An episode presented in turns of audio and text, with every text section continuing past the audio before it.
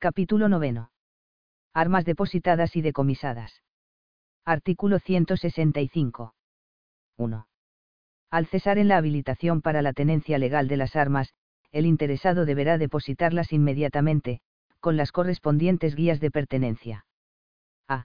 Si se trata de armas de propiedad particular amparadas por licencias A, en los locales que determine el Ministerio de Defensa, en los servicios de armamento de las fuerzas y cuerpos de seguridad o en la correspondiente intervención de armas de la Guardia Civil, cuando los cuerpos carezcan de servicio de armamento. B. Si se trata de armas amparadas por cualquier otro tipo de licencia o permiso, en la intervención de armas de la Guardia Civil que corresponda. 2. En los supuestos a que se refiere el apartado anterior, se procederá en la forma siguiente. El interesado podrá enajenar las armas a personas provistas de la licencia o permiso correspondiente, con las mismas formalidades que si fueran nuevas, o proceder a su inutilización, obteniendo el correspondiente certificado de inutilización.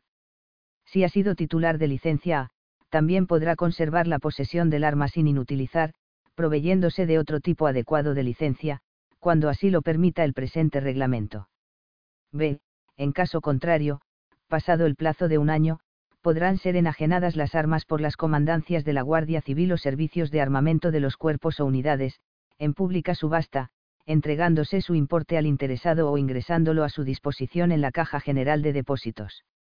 El plazo será de dos años en los supuestos previstos en el apartado 1 del artículo 126, excepto cuando se produzca la extinción de las empresas u organismos titulares o el cese de los mismos en la realización de servicios de custodia y vigilancia, en cuyo caso el plazo será también de un año, a contar desde la fecha de su depósito.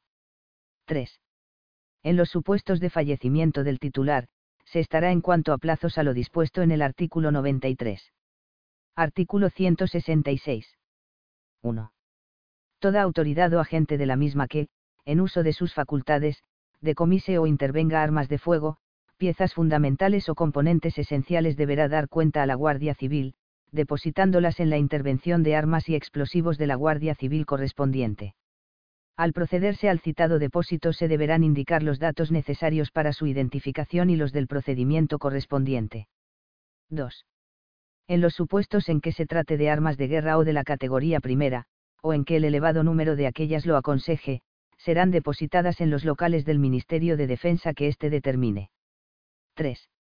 Si las armas, piezas fundamentales o componentes esenciales son aportadas a un proceso penal, su depósito, destrucción, conservación o destino se regirá por la ley de enjuiciamiento criminal y las normas sobre conservación y destino de piezas de convicción.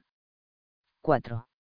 Sin perjuicio de lo dispuesto en la normativa mencionada en el apartado anterior, si los juzgados y tribunales estimasen que no pudieran custodiarse en sus locales con las debidas condiciones de seguridad, podrán remitirse bajo recibo a la intervención de armas y explosivos de la Guardia Civil del lugar donde se ocupen o intervengan las armas, donde permanecerán a disposición de aquellos hasta que surtan sus efectos en los correspondientes procedimientos. Artículo 167. 1. Si se trata de armas ocupadas por infracción de la ley de caza, podrán ser recuperadas por sus dueños en la forma que determina la citada ley, siempre que tengan, cuando sean necesarios, las marcas, números y punzones de bancos oficiales de pruebas y aquellos tengan las licencias y guías de pertenencia en vigor. 2 las que no hayan sido recuperadas por sus dueños se venderán en pública subasta, según previene el reglamento para la aplicación de la ley de caza, a personas habilitadas para su posesión. Artículo 168. 1.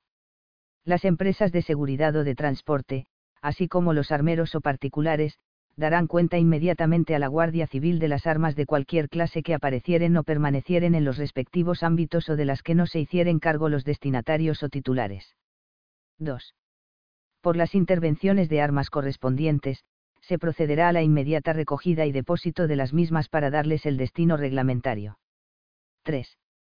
Si tuviesen, cuando fueren necesarios, las marcas, números y punzones de bancos oficiales de pruebas oficiales o reconocidos, se subastarán en la forma prevenida en los artículos anteriores, abonándose los gastos de almacenaje y de transporte con el importe de las propias armas. Artículo 169. 1. Las aduanas entregarán a la Guardia Civil cuantas armas intervengan como consecuencia de procedimientos de abandono o por cualquier otra causa. 2. En las importaciones, cuando las armas llegadas a las fronteras, puertos o aeropuertos no fuesen retiradas por sus destinarios, después de despachadas por las aduanas serán remitidas a la intervención de armas correspondiente, que ordenará su depósito, en el que se mantendrán durante un año, como máximo, a disposición de los interesados, dando aviso a los mismos. También se ordenará el depósito de las armas transferidas desde otros países miembros de la Comunidad Económica Europea que no fuesen retiradas por sus destinatarios. 3. En el caso de que tengan, cuando sean necesarios, las marcas, números y punzones de bancos oficiales de pruebas o reconocidos, la Guardia Civil procederá en la misma forma prevenida en los artículos anteriores y entregará a la aduana el importe líquido que produzca la subasta de aquellas. 4.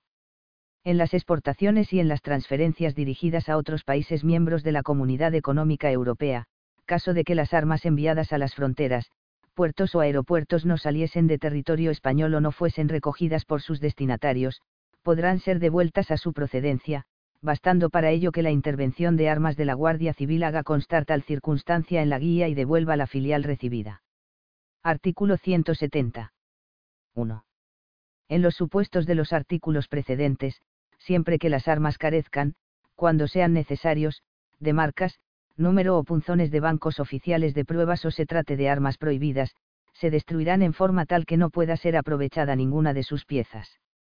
2 la destrucción se efectuará en las comandancias de la Guardia Civil, levantándose acta en la que consten las armas destruidas, con expresión, en su caso, de marca, calibre y número.